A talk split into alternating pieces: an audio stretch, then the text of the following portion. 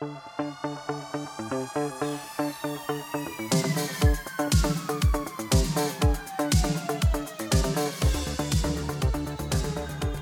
aí pessoal, sejam muito bem-vindos a mais um episódio do podcast Economista Sincero, você é bem informado ou não?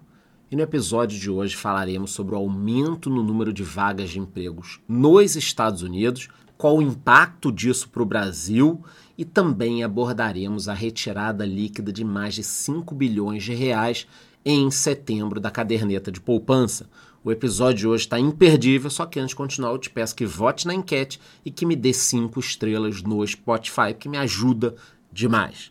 Pois é, galera, os Estados Unidos criaram 336 mil vagas de emprego fora do setor agrícola no mês de setembro. 109 mil a mais em comparação com agosto, quando o país teve 227 mil novos postos de trabalho criados.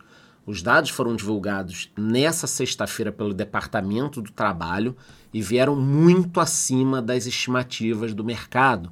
A título de comparação, os analistas esperavam a criação de 170 mil vagas, uma diferença absurda. Os destaques ficaram com os setores de lazer e hotelaria, saúde, serviços profissionais, científicos e assistência social que impulsionaram o resultado. Além disso, Ainda segundo o governo americano, a taxa de desemprego no país se manteve em 3,8% em setembro, o mesmo percentual registrado em agosto. Isso já pode ser considerado praticamente pleno emprego. O que quer dizer isso, Charlão? Bom, 3,8% de desemprego, tudo bem, existe um certo desemprego, mas se você quiser trabalhar, você vai achar uma vaga. A projeção do mercado era de que a taxa caísse para 3,7%, que não aconteceu. O número de americanos desocupados também não mudou, ficando em 6,4 milhões de pessoas. Também não foi registrada nenhuma mudança na participação direta da população na força de trabalho, que ficou em 62,8%. Já a média salarial dos americanos teve um crescimento de 0,2% com relação a agosto, chegando a 4,2% na comparação com o mesmo período do ano passado. Isso tudo enquanto o Fed, que é o banco central deles, luta contra a inflação. Então tivemos um aumento da média salarial no momento de combate à inflação. Poxa, Alan, então você queria que o salário caísse? Cara, eu não tenho que querer nada.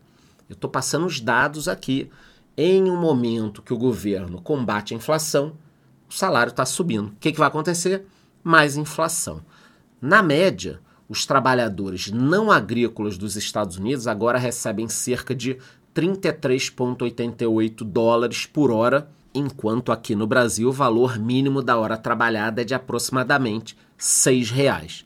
Se nós fizéssemos uma comparação 33,88 dólares daria mais ou menos uns 175 reais, uma diferença bizarra.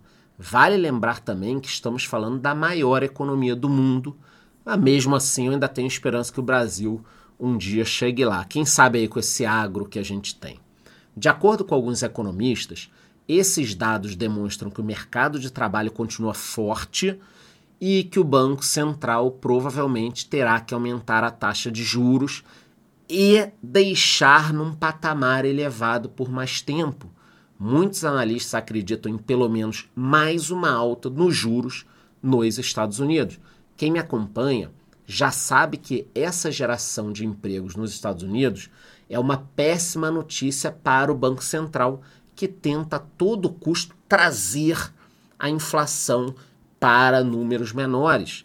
Na prática, mais empregos geram mais consumo, pressionando a inflação e, consequentemente, os juros americanos que pressionam todos os bancos centrais pelo mundo, já que eles estão no maior patamar desde 2001, o juro americano, no intervalo entre 5,25% e 5,5%. Além disso, os juros altos nos Estados Unidos deixam mais complicada a vida do nosso Banco Central, que precisa reduzir a Selic, mas que não pode acelerar esse processo agora. Como eu também já comentei com vocês, o mercado americano é considerado o mais seguro do mundo, por isso os investidores tendem a mandar mais recursos para lá tirando dinheiro de países emergentes como o Brasil, o que acaba desvalorizando diversas moedas. Nessa semana, por exemplo, a cotação do dólar chegou a R$ 5,16, fechando no maior valor desde março. Lembrando que esse ano o dólar já bateu 4,73. E agora essa semana chegou a 5,20, fechando a 5,16. Olha a pressão chegando. Por conta de todo esse cenário, esses dados do relatório de emprego talvez não sejam uma boa notícia. Bom, galera, vindo aqui para o Brasil, outro assunto que merece destaque no nosso episódio de hoje é a queda nos resgates da caderneta de poupança. De acordo com dados divulgados pelo Banco Central, a poupança registrou uma saída líquida de 5,8 bilhões em setembro. Para quem ainda não sabe, isso acontece quando há mais saques do que depósitos, ou seja, as pessoas sacaram mais dinheiro, totalizando 5,8 bilhões em setembro. Esse saldo líquido para o mês foi um resultado de 306,1 bilhões em depósitos contra 311,9 bilhões de retirados. Então, os brasileiros estão colocando dinheiro, estão tirando dinheiro, mas estão tirando mais do que colocando. Ainda em setembro, os rendimentos creditados nas contas de poupança somaram 6,1 bilhões de reais. Esse resultado negativo veio levemente abaixo do que foi verificado no mesmo mês do ano passado, quando os brasileiros sacaram 5,9 bilhões de reais a mais do que depositaram. Já com relação a agosto desse ano, quando os resgates atingiram os 10 bilhões de reais, a diferença foi maior. No acumulado dos nove meses de 2023, os saques superaram os depósitos na poupança em mais de 86 bilhões de reais. O que, que eu estou querendo falar aqui? Em 2023, no ano todo, os brasileiros colocaram dinheiro e tiraram dinheiro, mas tiraram mais do que colocaram, na ordem de 86 bilhões de reais. Ainda segundo o próprio Banco Central, esse foi o segundo maior valor de saída líquida de recursos entre janeiro e setembro, desde o início da série histórica lá em 1995, quando foram retirados cerca de 91 bilhões de reais. Para os curiosos de plantão, o estoque da poupança atual está em 968,3 bilhões de reais, ou seja, os brasileiros têm quase um trilhão de reais na poupança. A aplicação na poupança, que ainda é mais procurada pelos brasileiros, vem perdendo força há algum tempo, até porque vocês estão aqui acompanhando o meu canal e sabem que existem outros investimentos. Em 2022, por exemplo, o saldo foi negativo em 103,2 bilhões de reais, o pior ano da história. Bom, pessoal, então passei aqui as informações.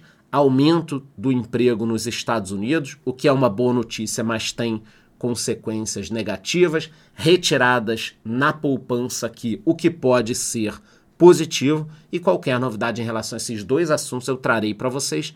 Antes de ir embora, eu te peço que vote na enquete que eu deixei ali embaixo, me dê cinco estrelas no Spotify e te vejo no próximo episódio.